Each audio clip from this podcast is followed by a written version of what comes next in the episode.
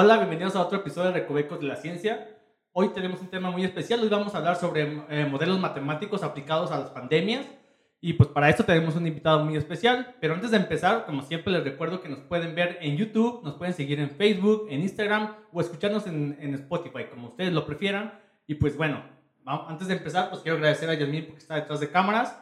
Y pues bueno, vamos a comenzar con nuestro podcast. Y pues presento a Shadai Guerrero. Gracias por Gracias por eh, aceptar nuestra invitación, Chad. Ah, hola, Osvaldo. Muchas gracias por la invitación y a todo el equipo de Recovecos. Excelente trabajo que están haciendo. Me encantan sus, sus capítulos. O sea, sí he escuchado algunos y genial estar aquí y vamos a platicar a gusto un ratico acerca de modelos epidemiológicos. Sí, muy bien. Sí, vamos a platicar un poquito sobre este tema muy, muy interesante, pero antes eh, quisiera saber un poco, un poco de ti, sobre tu trayectoria académica. Y, bueno, primero la pregunta de, ¿de dónde eres? Pues soy venezolano, este, nací en Venezuela ya hace algunos añitos ya. ¿Ahí estudiaste tu licenciatura? Sí, estudié en la Universidad Centro Occidental Lisandro Alvarado, esa queda en Lara, este, en Venezuela. Estudié licenciatura en Ciencias Matemáticas. ¿De ayer o eras de...? Sí, soy de ahí, de la misma ciudad. Sea, no me, tuvo, no me tocó trasladarme. Ahí hice mi carrera a inicios, a finales del 2008, 2009, empecé la, la licenciatura. ¿Y de, te recuerdas que, de qué fue tu tesis o cómo, o fue el método que te graduaste? Para... Sí, fue por tesis. Este, sí, eh, trabajé un poco aplicado a... Ahí yo era el espécimen raro porque este, hice mi tesis aplicada a física. Eh, y bueno, mi, en, general ahí la carrera era muy matemática, ¿sí? Y sí, trabajé con funciones ortonormales y el átomo de hidrógeno, entonces sí, trabajé con las soluciones a la ecuación de Schrödinger y bueno, hice algo de eso. Este, ¿Y tu maestría la hiciste, ya te, fue cuando ya te viniste a México, ¿va a hacer tu maestría o ahí? Aquí en México eh, me vine a, acá a México, hice la maestría y justamente donde hice el doctorado también, aquí en, el, en la UNAM, en particular en el Centro de Ciencias Matemáticas del campus de Morelia. Ah, ok, ¿Cómo te diste cuenta? Eh, siempre pregunto esto porque se me hace un dato curioso de cómo te diste cuenta que te podías venir a México a estudiar y me imagino que con beca, ¿no? Sí, pues bueno, ahí es un cuento un poquito largo, resumido, es más o menos así. Eh, algún profesor me invitó, bueno, en alguna clase en la licenciatura me recomendó entrar a unas escuelas de, que se llamaban la Emalca, ¿sí? que hacen todos los años en diversos países. Y bueno, de esa forma entramos, eh, bueno, nos registramos. Sin embargo, yo no vine, vino mi esposa y esa escuela fue aquí en el 2013, creo. Y bueno, nada, ella estuvo aquí un tiempo y bueno, le abrieron de las oportunidades de estudio. Y bueno, cuando fue la que me dio la información y bueno, ya cuando terminé la licenciatura, igual me, le escribí a, la coordinadora y apliqué. Ah, ok, ok. o sea, ¿ya conociste a tu esposa ya desde la licenciatura o cómo fue que te, te, avisó a ti que te registraron, pero tú dijiste a tu esposa o ambos se dieron cuenta? Sí, bueno, este, cuando nos registramos la primera vez, pues fue así. O sea, a la escuela nos registramos a través de, de esta invitación que nos hizo el profe ella vino a la escuela. O la invitación fue a los dos. O sea, a los dos les dijo, eh, regístrense a la escuela. Sí, sí, más o menos. Fue la que se animó. Bueno, pues, no la ven, pero aquí está la esposa de, de Shaddai. eh, entonces, fue como viniste aquí a, a, México, pero, pero ¿cómo fue? O sea, simplemente dijiste, bueno, pues vámonos, agarramos el primer avión, agarramos los ahorros y vámonos. ¿O cómo lo hiciste? O sea, primero aplicaste desde allá para, para entrar? ¿Cómo, ¿Cómo, fue la aventura para llegar hasta aquí? No, fue desde allá. Eh, bueno, justamente, bueno, ahí antes de entrar a la, a la maestría, este, yo estuve, estuvimos así un poco de hacer este, también astronomía. Ajá, Y es porque, bueno, allá en Venezuela hay el SIDA, que es el Centro de, de, de Astronomía. Y sí estuve haciendo unas pasantías de investigación, fui, tuve como al menos año y medio, entonces estuve a punto, sí estuve a punto de pasarme al, al lado oscuro, literalmente. este, y bueno, ya después, este, bueno, también estuve hojeando las, las universidades fuera. Y bueno, precisamente como Diana ya había venido unos años antes y, y nos abrieron las oportunidades de estudio, bueno, apliqué y sí, hice el examen desde allá y la entrevista desde allá de Venezuela y ya, sí fue todo muy rápido, ya después que tú haces el examen, a prueba, este, casi que, no, eh, eso fue los primeros de diciembre, en enero tienes que estar aquí. Y bueno, entonces sí fue un batallar bastante con los papeles, pero se logró, se logró llegar aquí a, en enero 2015. Enero 2015. Sí. Oye, y entonces eh, entraste a estudiar la maestría y ¿recuerdas de cuál fue tu tesis en la maestría? Sí, eh, en maestría trabajé también con modelos matemáticos, en particular más aplicado a poblaciones. Este, trabajé con un modelo de depredador-presa.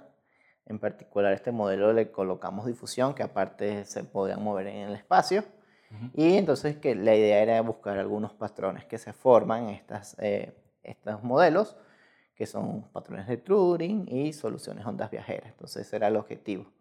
Eh, estudiar estos modelos y buscar ciertos patrones que se forman, las soluciones que forman unos patrones en estos modelos. Ah, okay, okay. Pero, eh, bueno, para la gente que nos ve y los que se están metiendo a estudiar, pues uno cuando entra a la maestría, pues no sabe qué tema estudiar, ¿no? O sea, eh, ve diferentes clases y dice, ah, me gusta este tema y todo. ¿Cómo fue que elegiste tú hacer tu tesis en ese, sobre ese tema?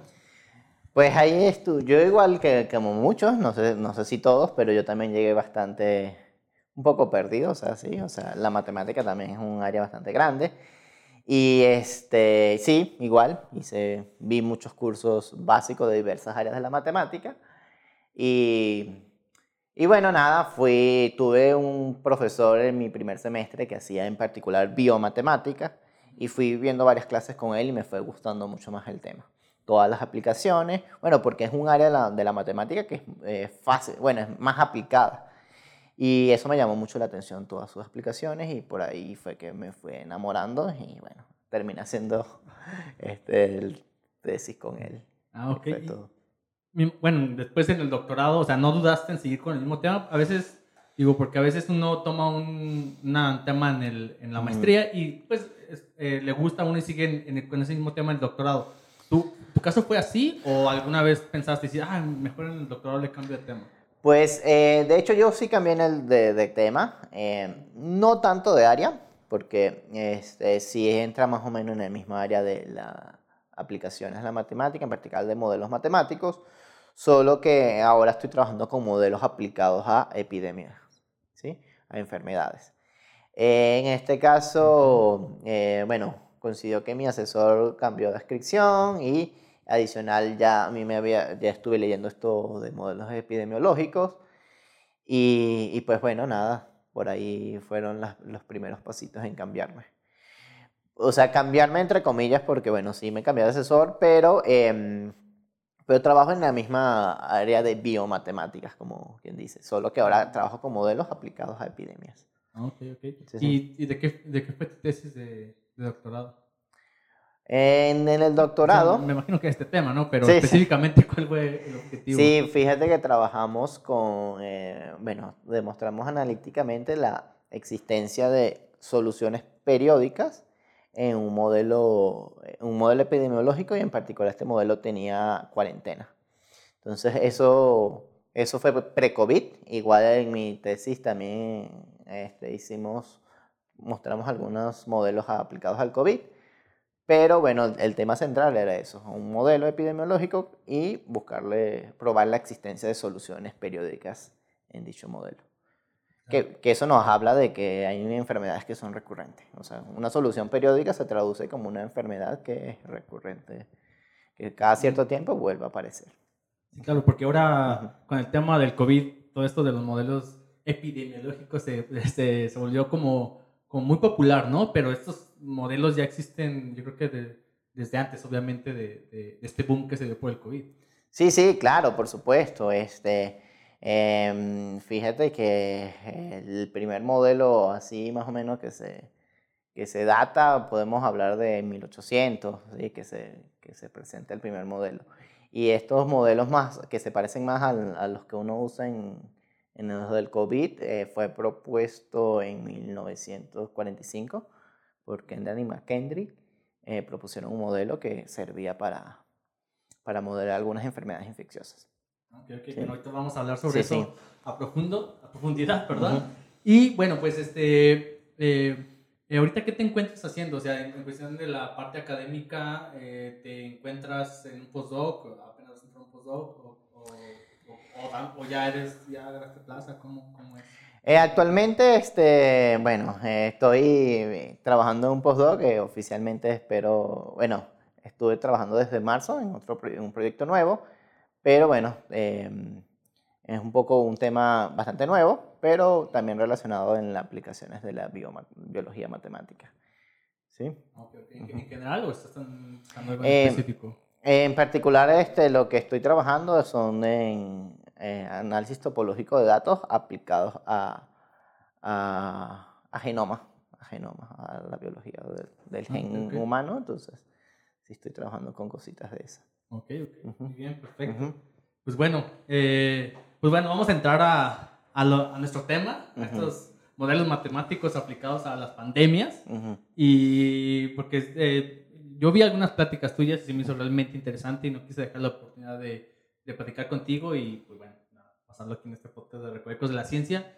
Y bueno, vamos a entrar al tema. Y bueno, lo primero que te, quisiera preguntar es que, primero, ¿qué son los modelos matemáticos? y bueno, cómo se aplican a las, pandemias, ¿no? En cuestión de, hablando de modelos. Sí. Bueno, básicamente un modelo matemático es un conjunto de herramientas que utilizamos, herramientas matemáticas que se usan para, para modelar un fenómeno biológico en particular. Y bueno, si queremos trabajar con, con las epidemias, bueno, usamos eso enfocados para modelar el comportamiento de una enfermedad. ¿sí? Eh, una de las herramientas principales que usamos es este, son los modelos de compartimento. ¿sí? Y básicamente es que nosotros venimos y dividimos nuestra población en diversos eh, compartimentos. ¿sí? Eh, digamos, los clásicos modelos SIRS, eh, lo que hacemos es eso. O sea, agarramos mi población total y digo, bueno, una población es susceptible, una población es infecciosa y otra población es recuperada.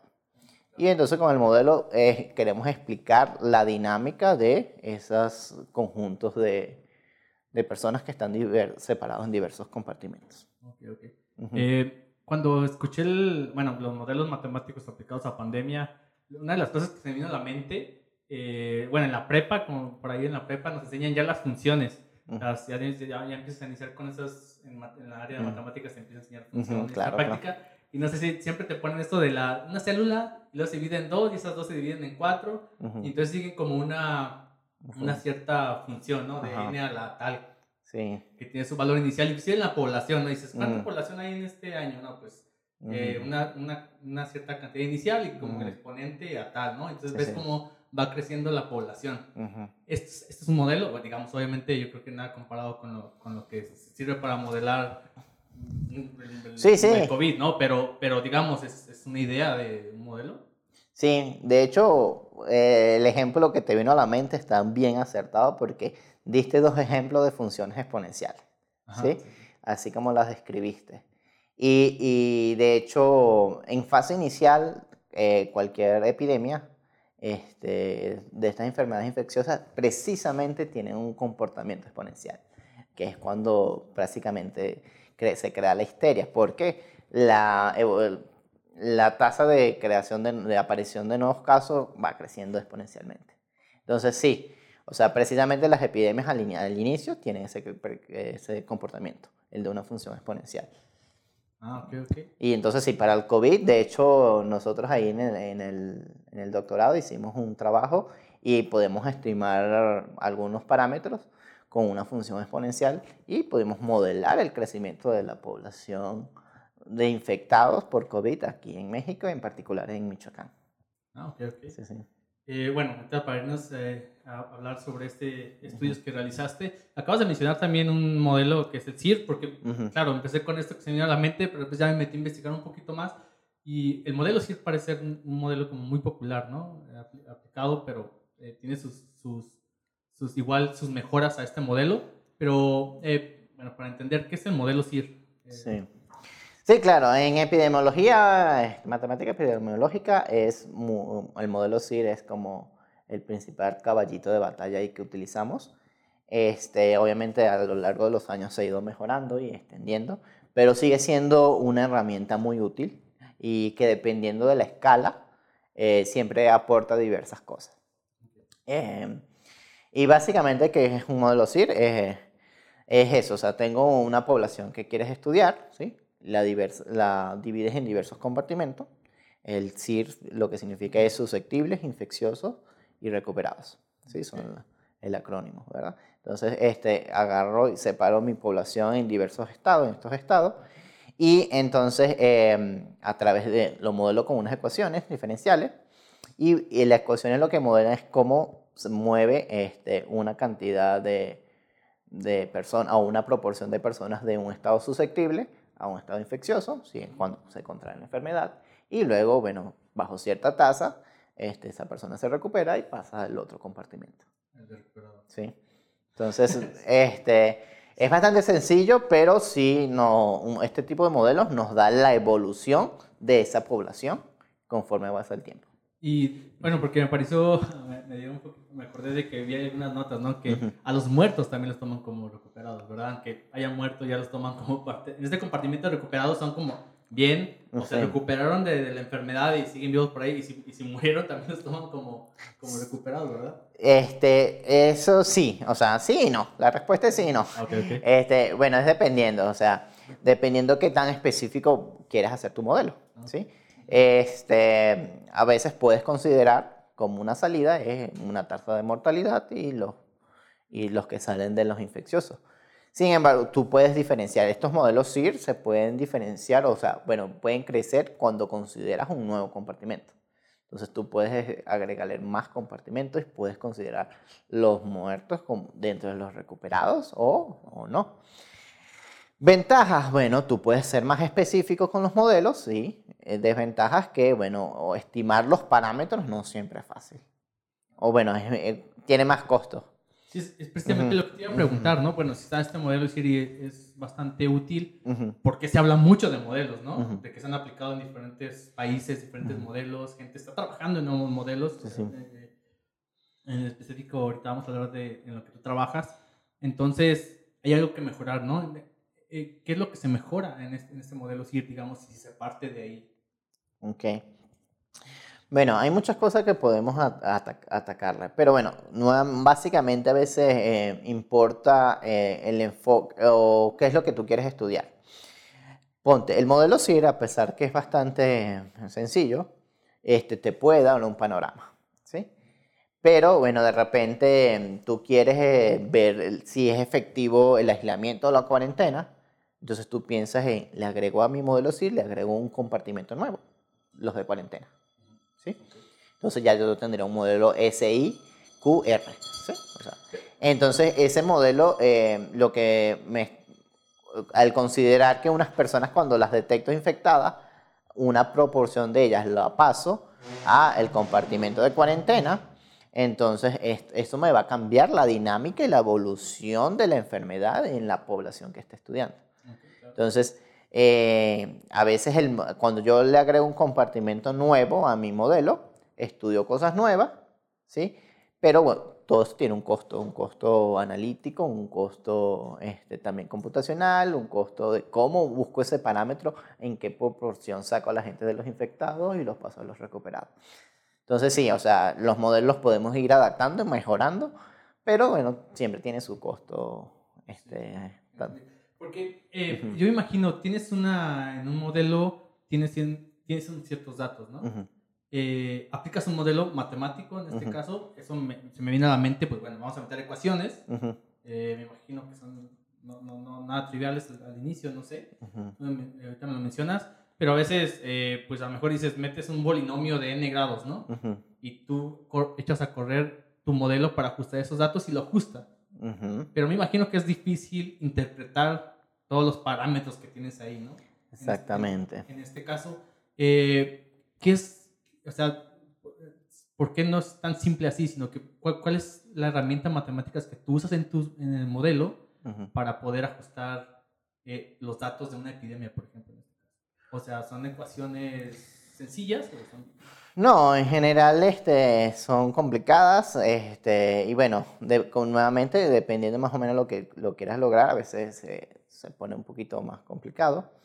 Y, entonces, ponte, empecemos con el COVID. O sea, el COVID, eh, ahorita lo tenemos como caballito de batalla. Y es que, bueno, tú puedes modelar el COVID como un modelo CIR, es bastante sencillo. Eh, pero después yo vine y le agregué, bueno, ¿qué pasa si considero ahora las personas que aislamos? O sea, en el COVID, las personas que iban y se hacían la prueba, que técnicamente las aislábamos, ¿no? Te quedas 15 días aislado. Bueno, ya han disminuido, pero en principio eran dos semanas aislados. Entonces, ya este, ese, ese parámetro yo lo, lo podemos sacar de la data, ¿sí? de cuántas personas se hacían pruebas. De repente eh, colocaban, bueno, hay tantos infectados este día, ¿sí? el total de infectados son tantos, el total de recuperados son tantos. Ah, bueno, y tenemos que tantas personas se han hecho la prueba. Entonces, esa, esa información adicional que se tiene se puede usar para estimar eh, ese porcentaje de personas que se aislaban. ¿Sí? Porque, bueno, suponiendo que en principio eh, las personas que se hacían una prueba y salían positivas, tú las aislabas. Ojo, no era el total, porque de los infectados habían muchos. Los que se hacían la prueba era una porción menor, o bueno, digamos que bastante menor que el de los infectados en total. Entonces, bueno, eso eh, esa data la usamos para estimar un, cierto valor. ¿Cómo, qué, usamos? Bueno, en principio podemos usar este, algún programa de cómputo como Python o R para hacer algún modelo y ahí estimar bajo, este, en principio usamos este método de mínimos cuadrados, tampoco hay que ser tan... Ah, y, bueno, normalmente cuando a veces hacen eh, modelos, y yo, yo me, siempre que estoy hablando me vengo aquí con la mente de la astronomía, que es lo que yo me especializo, pero no sé si siga el mismo procedimiento, pero siempre se trata, de, cuando se hace un modelo, como de, de no poner tantos parámetros, ¿no? O sea, trata de ajustar los datos que uno observa, eh, poniendo los mínimos parámetros que se puedan, ¿no? Porque entre más parámetros, como que uno dice, entre más parámetros es más fácil ajustar los datos que vemos. Ustedes también, cuando, o al menos cuando ustedes cuando trabajan en este aspecto, tratan de meter los menos parámetros posibles o dicen, no, todos los que interfieran.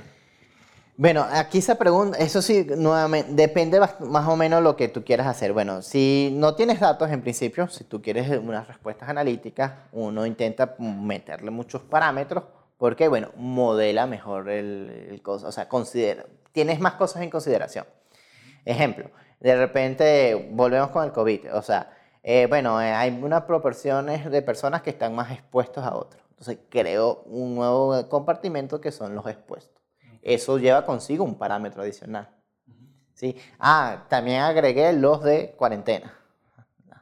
Ok, agregó las personas eh, que tienen una tasa más alta de mortalidad. Bueno, ya vimos que no a todas las personas eran, tenían la misma tasa de mortalidad, o sea, dependiendo de tu condición física y tu, tu condición de salud. ¿eh? Entonces, bueno, si yo quiero ser mi hacer mi modelo más realista, puedo considerar otro parámetro que me modele el comportamiento de esas personas. Entonces, yo puedo construir un modelo con muchos parámetros que es más realista, pero es más difícil de trabajar, es más difícil buscar una solución analíticamente, es más difícil computacionalmente resolver esa ecuación diferencial, porque a las chiquitas son modelos que trabajan con ecuaciones diferenciales y bueno, muchas veces analíticamente no se pueden resolver, uno se apoya de la computación, de la programación, pero tiene su coste computacional. Entonces ahí a veces, eh, como te digo, depende mucho lo que quieres este, mostrar y modelar. Eh, pero en general, si es como tú lo dices, o sea, mientras más parámetros es más coste. El coste aumenta tanto computacional, analíticamente. Y a veces no se tiene la información para, para estimar bien esos parámetros. Entonces a veces tú tienes que sacrificar realismo a tu modelo, o sea, le quitas cosas que pasan en realidad, pero eh, que puedes estimar mejor los parámetros con los datos que tienes. Una, de, una, de, las cosas que estaba viendo eh, acerca de este teorema, de, este modelo, se me saltó fue la, el teorema, me parece, fue el del umbral, ¿cierto? ¿Me puedes hablar un poquito sobre esto? Sí, bueno, el teorema del umbral en los modelos de compartimentales, de hecho en los modelos CIR es súper súper importante, igual, igual fue introducido a mediados del siglo XX por el 1940 y algo. Este, y básicamente eh, nos define un valor, que es el término R0, que también es bastante sonado ahora. Y el R0 básicamente lo que nos dice es cuántas personas puede infectar una, o sea, en un día una persona que ya está infectada. O sea, yo, estoy, yo tengo la enfermedad, ¿a cuántas personas puedo infectar yo? Entonces, eh, ¿por qué es súper importante este parámetro o este valor? Es porque en este tipo de modelos en general lo que uno tiene es que si este R0 es mayor que 1, lo que, tú, lo que va a producir la enfermedad es un brote serio. O sea, es que si se va a expandir, va a enfermar a tantas personas y va a ser algo importante. Si este R0 es menor que 1, entonces no produce un brote serio, sino es que contagia a unas cuantas personas y luego de un periodo corto de tiempo desaparece la enfermedad. Entonces, por eso es súper importante conocer el R0 de las enfermedades infecciosas, porque nos dan una estimación más o menos de este, el alcance que puede tener en las poblaciones. Y este, se me viene a la mente, esto, haces tu modelo así que matemático, pero ahorita que mencionas lo de R0, de qué nivel de infeccioso es y toda esta parte, me imagino que debes de tener un conocimiento o una colaboración con otras áreas, ¿no? De la, de la ciencia, la biología o algo así para o, cómo se obtienen estos datos para estimar el R0. Por supuesto, este, este, estos trabajos son interdisciplinarios, así. O sea, de repente la parte matemática es construir el modelo, pero también puede estar la parte de ajustar los parámetros eh, con los valores correctos a los modelos, que entra la parte computacional allí. Pero, y la obtención de los datos original de repente puede venir, o depende de tu aplicación, puede ir de los biólogos o puede venir directamente de los centros de salud, que son los que nos pueden, pueden recargar la información adecuada para, para obtener los parámetros adecuados. Sí, me imagino también eh, esto tendrá mucho que ver con, ya con la población que estás estudiando, ¿no? Que tú estudiaste en particular Michoacán, que ahorita hablamos sobre esto, pero me imagino, sí, es que se me viene a la mente que también incluye esto de estimar el R0, sí que no creo que sea nada fácil, ¿no? Porque me imagino que influye mucho la población que estudias también, ¿no?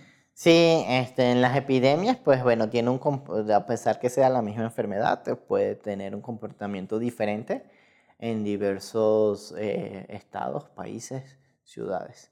Em, de hecho, en México ocurrió totalmente, o sea, México tenía un comportamiento, digamos, global entre del país, bueno, nacional.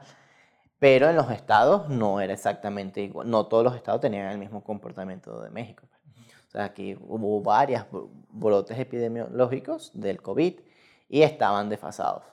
Este, en particular, este, pues, esto puede ser por, eh, de repente, las medidas sanitarias que pueden tomar cada gobierno, no siempre son las mismas, y bueno, la aceptación de la población de, de esas medidas sanitarias en particular en Michoacán, recuerdo que aquí este, empezó, fue uno de los primeros estados que empezó con el aislamiento. Entonces eso trajo consigo que también se retrasara más este, los brotes epidemiológicos en comparación de repente con el centro del país y esas cosas. En Michoacán también tuvieron, bueno, en particular en Morelia, aquí hubo otras medidas, o sea, hubo un cierto, digamos, estamos hablando de inicios de la pandemia, no recuerdo, en finales, inicios de junio, este, el gobierno aquí, digamos, declaró la nueva normalidad. Y eso fue que la, la gente salió a la calle, entonces totalmente modificó el comportamiento que tenía la pandemia. O sea, nosotros teníamos un brote que ya venía bajando, se declara la nueva este, normalidad y entonces más personas en la calle y entonces en vez de bajar se crea un nuevo nuevo brote. Y ese comportamiento es particular de Michoacán, no, no fue el general de, de México, porque cada estado tuvo su, su, propia dinámica. Ok, y por ejemplo, cuando tú haces un modelo eh, de, de, contagio, en este caso, eh, dices, ok, estoy en una población en donde la gente casi no interactúa. Entonces, ese parámetro igual no lo tomas tan en cuenta pero cuando tú haces tu modelo, lo tienes ahí preparado, ese término o esta este compartimiento extra, lo tienes preparado por si dice, ah, el gobierno tomó esta decisión y ya todos están interactuando porque todos dejó ir, dejó salir todos a las fiestas, por ejemplo. ¿Y lo, ustedes que crean los modelos, los tienen preparado nada más para correr el programa rápido o ya lo agregan después de esto?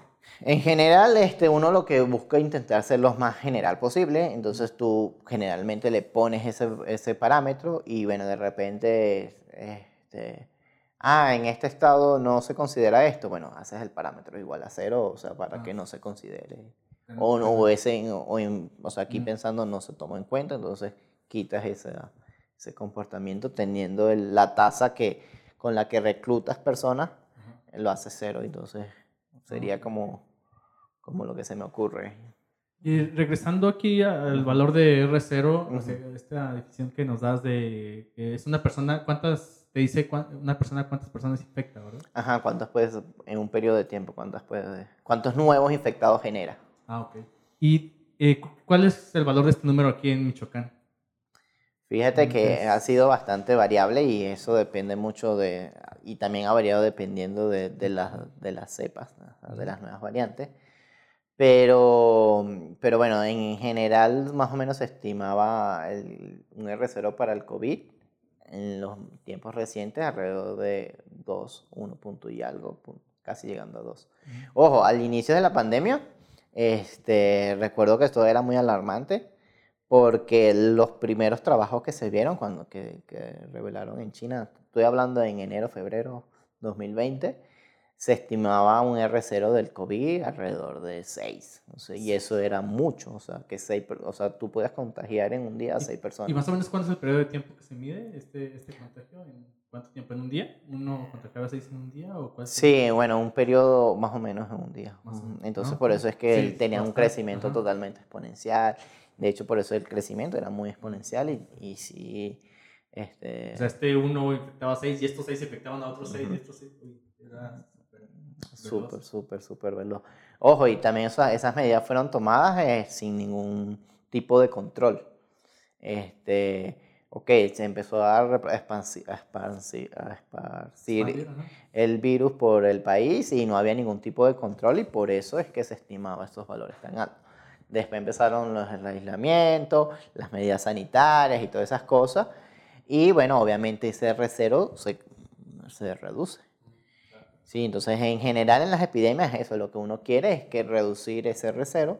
De hecho, tú lo que quieres es que sea menor que 1 para no producir una epidemia o una pandemia como lo que pasó con el COVID. Oye, y este, la, eh, estos compartimentos que me estaba describiendo, como el, el, contagio, el nivel de, el nivel de, de, de, personas recuperadas, eso todo está relacionado pues con este parámetro R0. Este, el R0 toma, o sea, digamos, eh, depende de todos esos parámetros, de, transmisión, de repente el de medidas de control que ponga el gobierno, de la tasa de recuperación, o sea, dependiendo de cuántos, para, cuántos compartimentos hagas en tu modelo, ese R0 va a estar relacionado con, con eso, o sea, sí, sí, es, sí depende de eso.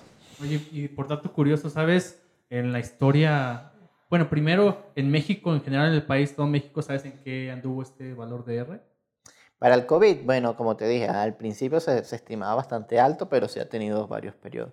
Este... ¿Llegó al de, al de China, por ejemplo, a este nivel? no, no, tan, no tan alto, no tan alto. Y bueno, de hecho lo que se esperaba era que, y bueno, es que como en China al inicio no había ningún tipo de control, se supone que este, nosotros teníamos el futuro ahí, lo estábamos viendo lo que nos podría pasar, entonces se estimaba que nosotros tuviéramos medidas y, y reducir eso. De hecho, sí se logró reducir, pero bueno, este, ahí también este, no hay que entrar en polémica que tanto se redujo o no, pero sí, o sea, sí se tomaron medidas y sí bajó mucho considerable.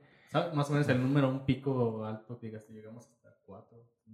No, no llegamos a tanto así como eso. O sea, según yo, más o menos eh, los que se estimaron alrededor de 2 puntos y algo. Claro, también eran ya más realistas con los datos. Ojo, los mismos receros que se calcularon en China no se podían usar aquí. Porque este, depende mucho de, de, no solo de las medidas que aplique el gobierno, sino de ese, qué tan, de repente, o sea, qué tan educada sea la gente, en que, bueno, se transmite por contacto. Bueno, me lavo las manos apenas toque a alguien. O sea, eso, eso, es- todas esas- todos esos pequeños detalles afectaban Sí, sí, sí. este, la mira. transmisibilidad, porque es un virus que depende altamente de la transmisibilidad. yo me imagino que, o sea, yo creo que nosotros, toda Latinoamérica, estamos Ujú, acostumbrados a, ah, no, pero a, a saludarte de, de la mano Ujú. o otras partes en otros países, ¿no? De beso y todo ese Ujú. tipo de costumbres que tienen los países, eh, pues también influye, me imagino. Que me imagino que si te vas a un país europeo donde son más aislados, son lugares Sí. donde hace mucho frío, que ni salen de sus casas, ¿no? Y aquí nada más nos dicen algo y nos vamos de fiesta, pues yo creo Sí. que ahí nos afecta muchísimo. Sí, seguramente todo eso afectó. De hecho, en- cuando hay diversos brotes, ¿verdad? Que estuvieron hablando del COVID,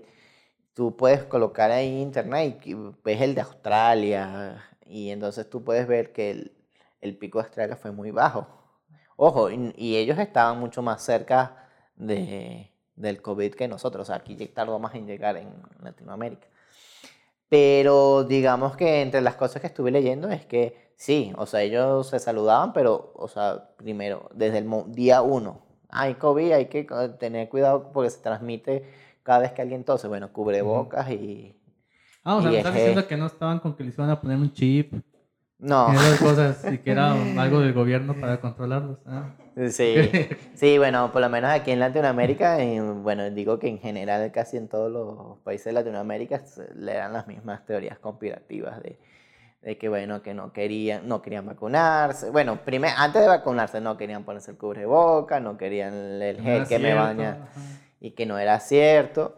Y entonces todas esas medidas hicieron que el COVID se expandiera hasta que, bueno, cuando ya había una masa grande de enfermos, cuando ya la enfermedad tocó a la puerta tuya o la de tu vecino, mucha gente empezó a creer. Entonces, digamos que tardaron mucho en reaccionar, entonces este, pudo haber sido más peligroso que en algunos países donde fueron más, más serios o, bueno, la gente tomó más, tomó más a tiempo las medidas que, que les indicaron. Oye, en Mm. este valor de cero, eh, me dices que más o menos en México a lo mejor alcanzó un valor de dos, por ahí un dos. Eh, en Latinoamérica, ¿hablamos más o menos del mismo número? Sí, sí, más o menos eso. Recuerda que independientemente ya había una, una cantidad de personas que, que obviamente este comportamiento no es de todos, o sea, mucha gente sí, sí se preparó, sí escuchó las noticias, sí acataba medidas, y entonces eh, totalmente eso eh, eh, modificó el comportamiento de, de, de las epidemias. Ojo, recuerdo en un caso de Brasil que al inicio el presidente no, no, no creía tampoco. Y entonces tú veías que, que el pico de Brasil en tres semanas, ojo, también es un país grande, pero México también es un país grande, o sea, Brasil tiene como 200 mil, creo, 200 millones de habitantes y aquí hay 140, no sé. Y este, pero no, el pico de Brasil fue mucho más acelerado que, que el de México.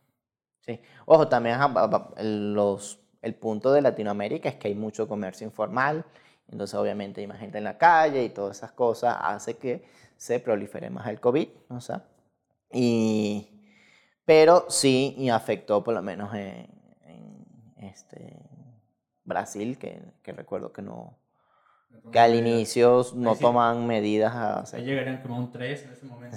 Posiblemente hasta más. o sea, y los picos son mucho más grandes. Ojo, ahorita con la vacuna, obviamente todo cambia, sí. Obviamente cuando tú metes vacuna, puedes agregar un nuevo compartimiento y todas estas cosas. Y bueno, el objetivo de la vacuna es, este, es que los síntomas sean leves y eso se ha logrado, claramente. O sea que, o sea, recuerda, el problema de estas enfermedades es que los sistemas de salud no están preparados para atender a mucha gente. Ese es, el gran problema.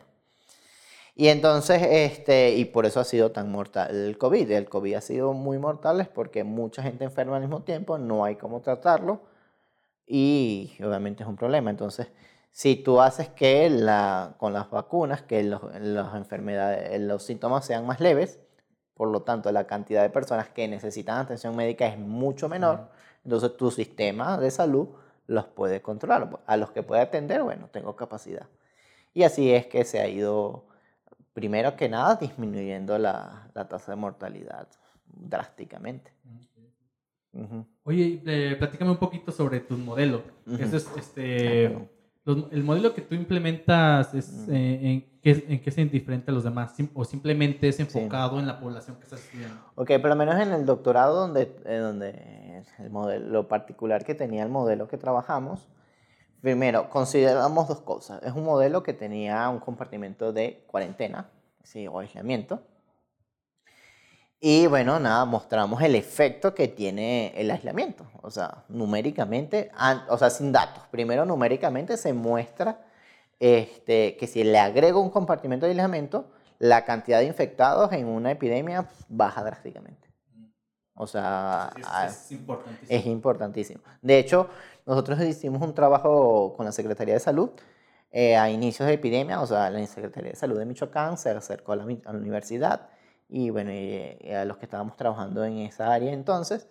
Y entre las cosas que hicimos, este, una de las cosas eso fue crear un modelo, ¿sí? Una aplicación que te metes por internet y todo, donde al inicio no teníamos datos porque estaba iniciando la pandemia, pero tú tenías tu modelo, cuántos infectados ibas a tener y tenías el, el porcentaje de la persona que se, que se aislaba.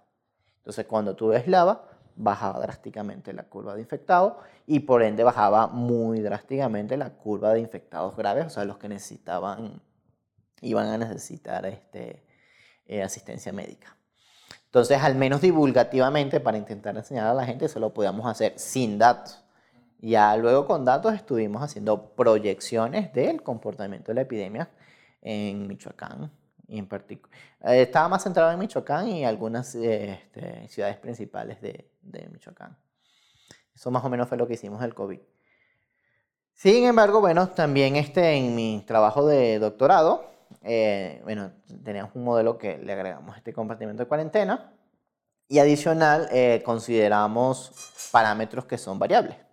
en general estos parámetros son constantes y uno los estima. Y bueno, nada, tú puedes considerar un parámetro variable y esto es súper, o sea, esto es importante porque te ayuda a modelar enfermedades que dependen de las estaciones. Por ejemplo, la gripa. O sea, la gripa tiene su estación que, bueno, en las temporales de frío los picos crecen. O sea, por lo menos aquí en México tienen periodos donde es más este, predominante. También puedes modelar enfermedades que dependen de, de la transmisión, entonces no es lo mismo una epidemia, una enfermedad en una época escolar que en una época que no. Porque en una época escolar, bueno, es donde se transmite más fácil y eh, que en vacaciones, donde los centros este, escolares, eh, universidades están cerrados y entonces hay menos transmisibilidad. Entonces, al considerar en nuestro modelo esto, este parámetro en particular periódico, este, nosotros pudimos usar este modelo para semejar este comportamiento que tienen algunas enfermedades que vemos en la realidad.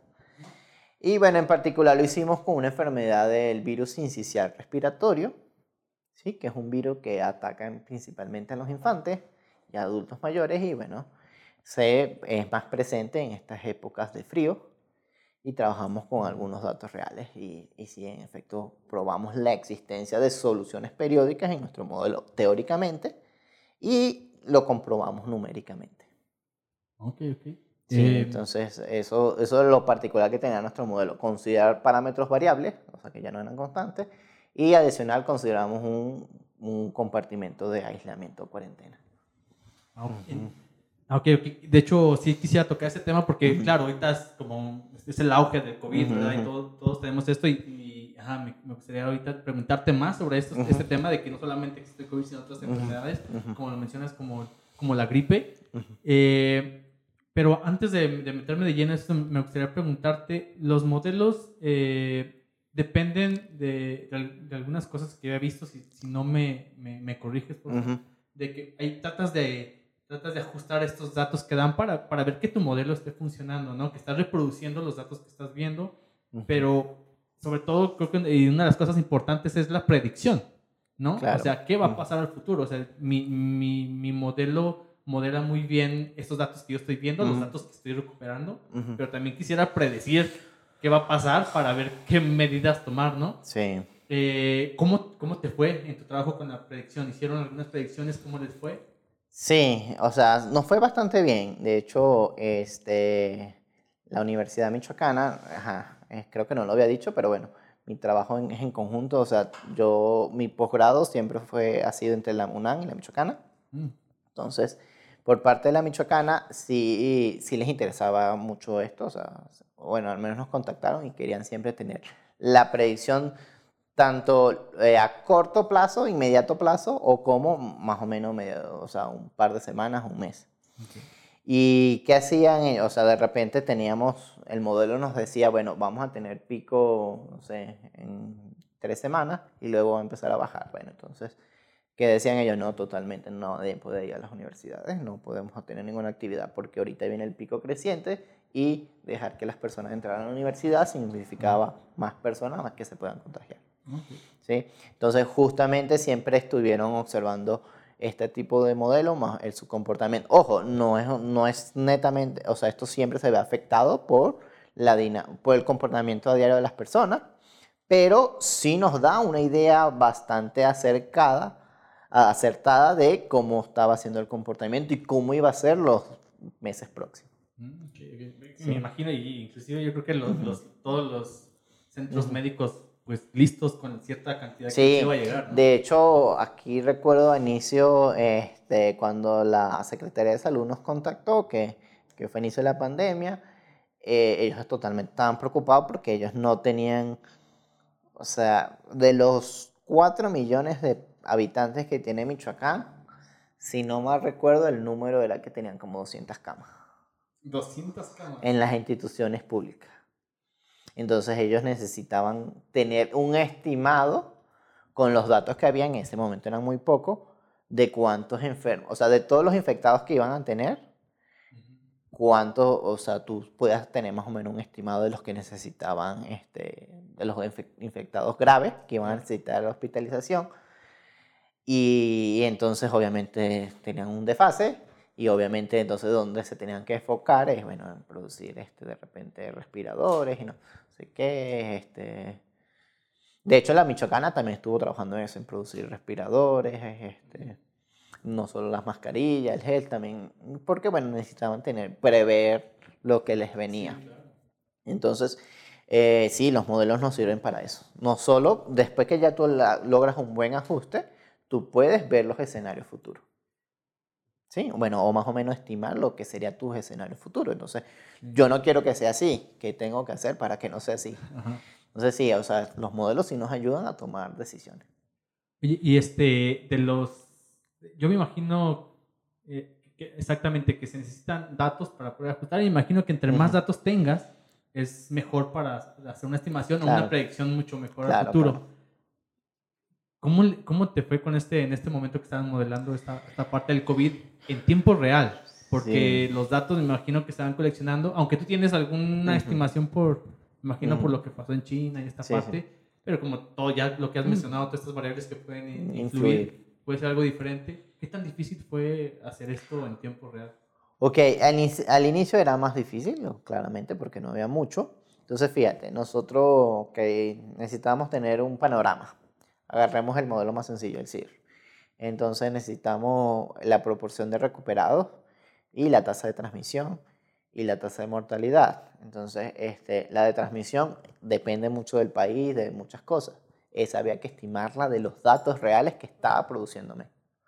Ok, la tasa de recuperación, bueno, usábamos la que en general ya se había estimado, la que se había observado, que era en principio 15 días. Después se fue ajustando mejor, pero al principio se estimaba que era 15 días. Y bueno, entonces ya teniendo algunos parámetros que eran de los datos que se venían de China. De hecho, los primeros estudios que yo utilicé este, fue uno de Brasil, uno de, de, de Italia y de China. El de Brasil tenía la particularidad que era muy similar a México en el sentido de que más o menos empezaron el mismo. O sea, el primer caso en Brasil fue muy similar a, Sí, de hecho fue el primer caso reportado en Latinoamérica fue en Brasil, ¿no? Sí, y después México. o sea, son, no fue mucha diferencia. Entonces, al inicio tenía un comportamiento bastante similar. En Brasil pasó lo que pasó porque no se tomó nada, porque en principio el presidente no manifestó. Aquí se estuvo haciendo cosas diferentes, al menos. Y, por eso tuvieron escenarios diferentes. Pero, entonces, bueno, usamos datos de, de estudios previos que ya se sabían y en México se fue usando la data que soltaba. Después el gobierno sí hizo algo bueno, que era eh, que creó estos datos abiertos, ¿sí? Entonces creó un repositorio abierto del COVID y donde subían diariamente, o sea, cuántas personas infectadas, cuántos contagiados por estado, por país, cuántos estuvieron. Y lo fueron ampliando. Entonces eso nos ayudó mucho a, nuestro modelado. Ah, mira, yo pensé que, este era nada para hacer un reporte y ya, sea, sí fue bastante importante. O sea, ustedes toman esos valores. Sí, claro, por supuesto. O sea, este, eso que, de hecho, las primeras veces, como te digo, o sea, yo me ponía, yo me escuché a Gatel tantas veces y era porque necesitaba ver el reporte que él hacía para poder saber cuántos infectados había y con eso yo iba haciendo mi, mi modelo y ah, bueno, yo, mi ajuste lo fui haciendo a diario. O sea, yo tenía con los datos previos que tenía, este, este es mi curva. Dice que al día siguiente iba a tener tanto. Y como al principio era exponencial, sí le íbamos acercando, acertando bastante bien. Y, en aspecto de estos datos a veces, ¿no? Digo, porque eh, a veces cruza por la mente esto, ah, estas muertes o lo que hubo, están mintiendo, los números son más bajos. Esto, al momento de que haces una predicción, dices, ah, toma los valores como es o también te surge este tipo de incertidumbre en el decir, probablemente no se estén dando los datos reales.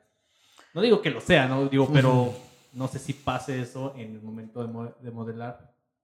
No, pues este, igual tú, si tu modelo tiene un comportamiento... Muy diferente, algo está mal. Sí, algo está mal. Eh, también en cada país era diferente, por lo menos qué pasaba, te pongo un escenario, lo que yo inferí es que en México eh, era muy costoso hacer una prueba. Entonces eso totalmente sesgaba nuestra tasa de mortalidad. ¿sí?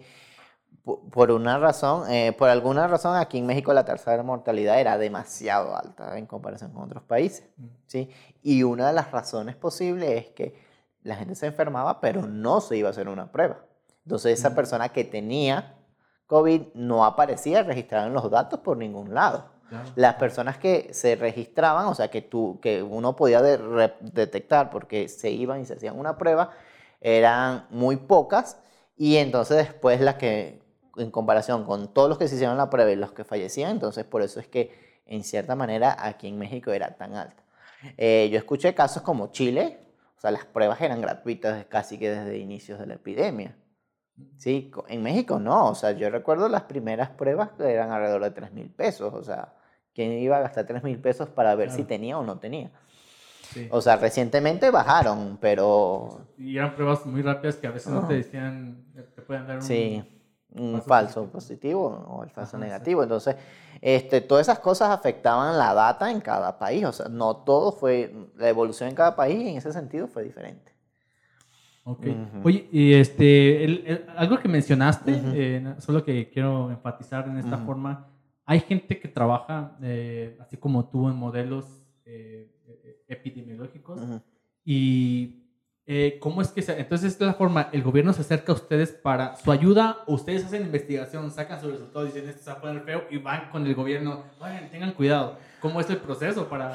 Ojo, este, yo supongo que este caso fue bastante distinto. Ojo, no sé cómo fue en, la de HN1N1, porque en ese tiempo no vivía en México y, en Venezuela no, no fue tan fuerte como aquí en México, porque, pero este, no, en principio el acercamiento con las autoridades es bastante distante. O sea, ahorita fue porque ya teníamos todo encima y sí hubo acercamiento a, los diversos grupos de investigación de epidemiología. Este, ponte, estos reportes que daba Gatel, muchos de esos reportes fueron de un grupo de varias universidades, en particular del CIMAT, sé que está un grupo fuerte trabajando tras esos reportes que él daba y las proyecciones en los modelos. Este, en nuestro caso, este, la, la Secretaría de Salud de Michoacán contactó, fue a la Michoacana y la Michoacana al grupo que estaba haciendo eh, modelación matemática, en particular epidemiología, que era mi asesor y yo y otro investigador, el doctor Alfredo Raya. Y, y bueno, y ahí fue que como llegó a nosotros y hubo un poco de trabajo en, en equipo. Pero en general no, en general uno, de hecho, eh, para mi trabajo de doctorado, al principio yo tenía mi modelo, tengo mi, tenía mi resultado analítico, pero no tenía datos. O sea, me costó chambearle buscar los datos. O sea, porque no es fácil encontrar datos. De hecho, eh, con este trabajo que, que presenté en el doctorado antes del COVID, em, yo usé datos de Finlandia, o sea, de, de una enfermedad que, que es esta, pero saqué los datos de Finlandia, o sea, no, no, no era fácil encontrar datos en, México de, de, repente ahorita puede eso mejorar con el internet. Esto no sé, no, sé si estos datos, o sea, sobre todo en el, en el, área de la salud, no sé si se estén registrando todo ese tipo de cosas o nada más cuando se estudia algo, no sé, porque es muy importante ahorita que lo mencionas, pues tener estos datos, aunque igual no hay un brote ahorita, pero no sé, el nivel de, yo qué sé, de pacientes que me están llegando de tal cosa, registrarlos. No sé si esto sea bastante común en, en hacerlo, no sé, la verdad no estoy acercado a esa área, pero me imagino que Fíjate que antes no era, bueno, lo que yo tengo entendido no era tan común. Y ahorita cuando se estuvo trabajando con la Secretaría de Salud, recuerdo que cuando presentamos este modelo, que se lo presentó el gobernador, hizo rueda de prensa y todo eso, eh, la Secretaría de Salud también eh, le presentó a él es una base de datos de los sistemas públicos este, que como que ya estaban trabajando en eso, no solo del COVID, en, en recabar datos de diversas enfermedades. Pues. Este, entonces, eso yo lo veo bastante nuevo, entonces si hay por ahí pues, eh, material para explotar, que antes era muy difícil, o sea, estos modelos los podemos aplicar a esas enfermedades, pero no siempre tenemos los datos, eso siempre ha sido una piedrita en el zapato que nos, nos cuesta trabajar con cosas realistas cuando no hay datos. Oye, este, para terminar esta, para terminar esta, esta sección, estas preguntas, y ya nos estamos acercando a la parte final del podcast, que es muy interesante, eh, eh, muy interesante que está poniendo la plática. Pero entonces, según los modelos o lo que, lo que tú has, eh, o lo que tienes entendido, ¿me podrías decir como tres pasos básicos de las pandemias que hay que, hay que hacer cuando hay, exactamente, cuando hay una infección? O sea, ahorita mencionaste que la cuarentena no es muy fundamental, pero ¿qué más se podría tener en cuenta? Ok, en general con, eh, con, una enfermedad antes que se vuelva epidemia, tú lo que necesitas, una cosa es que es estimar el R0. ¿Por qué tú quieres saber el R0? Porque vas a saber si, vas si esa enfermedad se va a mantener en tu población. ¿sí? Yo creo que es lo que tú quieres siempre estimar. Ok, y otra cosa que luego que queremos hacer, ¿cómo hace, hacemos para que bajar este R0?